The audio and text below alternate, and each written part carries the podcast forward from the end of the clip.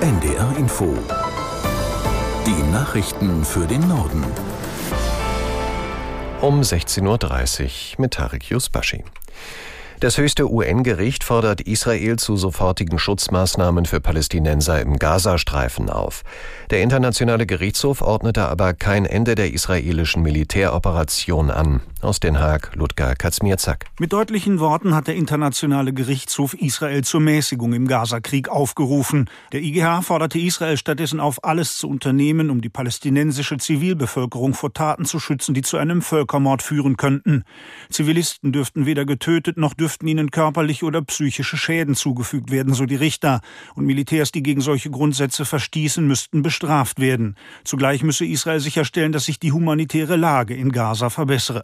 Das Gericht verlangt innerhalb eines Monats einen Bericht der israelischen Regierung darüber, wie die geforderten Maßnahmen umgesetzt werden. Die Hamas forderte der IGH dazu auf, umgehend alle Geiseln freizulassen.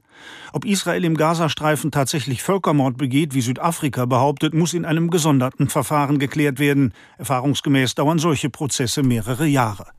Der israelische Ministerpräsident Netanyahu hat die Annahme der Völkermordklage durch den Internationalen Gerichtshof in Den Haag verurteilt.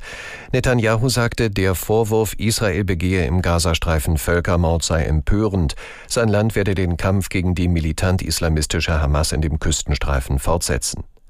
Die palästinensische Autonomiebehörde begrüßte dagegen die Entscheidung des Internationalen Gerichtshofs, wonach Israel bei seiner militärischen Offensive im Gazastreifen mehr Schutzmaßnahmen für Zivilisten ergreifen muss.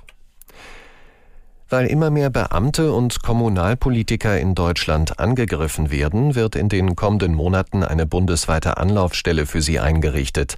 Bundesinnenministerin Faeser hat dafür einen Förderbescheid übergeben, der bis zu eine Million Euro umfasst. Berlin-Korrespondentin Bianca Schwarz erklärt, was genau geplant ist. Wenn ein Angriff passiert auf einen Beamten oder auf einen Bürgermeister, dann fühlen sich viele Amts- und Mandatsträger alleingelassen. Sie haben keinen richtigen Ansprechpartner. Und genau das soll sich jetzt ändern. Also diese neu geschaffene zentrale Ansprechstelle kann Betroffene beraten und ist dann auch so eine Art Schaltstelle zwischen den Betroffenen einerseits und den Sicherheitsbehörden, der Justiz und der Verwaltung andererseits. Die Ansprechstellen, die sollen schnell und flexibel reagieren können, je nachdem, welche Art von Gewalt jemand erfahren hat. Also wenn eine Person zum Beispiel erpresst wird, braucht sie ja ganz andere Hilfestellungen, als wenn sie körperlich angegangen wurde. Mehrere Parteien verzeichnen derzeit viele Neueintritte. Offenbar ist das auf die zahlreichen Demonstrationen gegen Rechtsextremismus und das Erstarken der AfD zurückzuführen. Aus Berlin Torben Ostermann. Der Generalsekretär der SPD, Kevin Kühnert, spricht von einem deutlich erhöhten Interesse an seiner Partei. Konkrete Zahlen nannte er nicht. Auch die CDU bittet noch um Geduld, was Zahlen angeht. Allerdings sei ein Trend erkennbar, heißt es aus dem Konrad-Adenauer-Haus. Die Grünen geben an, dass sie seit Jahresbeginn rund 2600 Neueintritte verzeichnen können. Normal wären gerade einmal 700 pro Monat. Auch die AfD wächst. Wie die Mitgliedszahlen zeigen, allerdings nicht sprunghaft seit Jahresbeginn, sondern schon seit Monaten stetig. Die Teilnehmer des Verkehrsgerichtstags haben Vorschläge für mehr Sicherheit im Straßenverkehr präsentiert. Die Fachleute sprechen sich dafür aus, die Möglichkeit zu schaffen, dass Autos vom Staat konfisziert werden, wenn Fahrer oder Fahrerinnen im betrunkenen Zustand einen Unfall verursachen.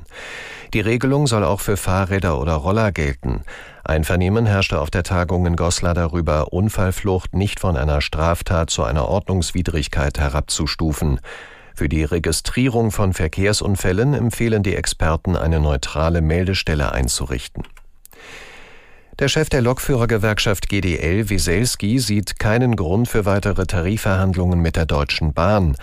Wieselski sagte auf einer Streikkundgebung in Dresden, es müsse Schluss sein mit Scheinangeboten. Er kritisierte, dass sich der Arbeitgeber nur millimeterweise bewege. Das jüngste Angebot zur 37-Stunden-Woche sei keine Option, weil dies daran gekoppelt sei, dass genügend Personal da sei. Der Streik der Lokführer im Personenverkehr hat am Mittwoch begonnen und soll am Montagabend enden. Bei der Bahn gilt ein Notfahrplan. Mehr als acht Jahre nach einem verheerenden Dammbruch in Brasilien hat ein Gericht mehrere Bergbaukonzerne zu Geldstrafen von umgerechnet fast 9,1 Milliarden Euro verurteilt. Das Unglück gilt als eine der schlimmsten Umweltkatastrophen des Landes. Aus Rio de Janeiro, Anne Herberg. Es geht um die Verursachung immaterieller Schäden nach einem verheerenden Dammbruch im brasilianischen Bundesstaat Minas Gerais. Der Giftschlamm begrub damals das Bergarbeiterdorf Bento Rodrigues unter sich. 19 Einwohner kamen dabei ums Leben. Und die Giftstoffe gelangten auch in den Fluss Rio Dorsey und später in den 650 Kilometer entfernten Atlantik. Tausende Tiere verendeten, Hunderttausende Menschen hatten kein sauberes Trinkwasser mehr. Laut dem Gericht soll das Geld für die Entschädigung in einen von der Regierung verwalteten Fonds eingezahlt und für Projekte und Initiativen in den betroffenen Gebieten verwendet werden. Die Entscheidung des Gerichts fiel fünf Jahre nach einem weiteren verheerenden Dammbruch in Minas Gerais. Dabei verloren 272 Menschen ihr Leben. Die Angehörigen klagen derzeit auch in Deutschland auf Schadensersatz. Und das waren die Nachrichten.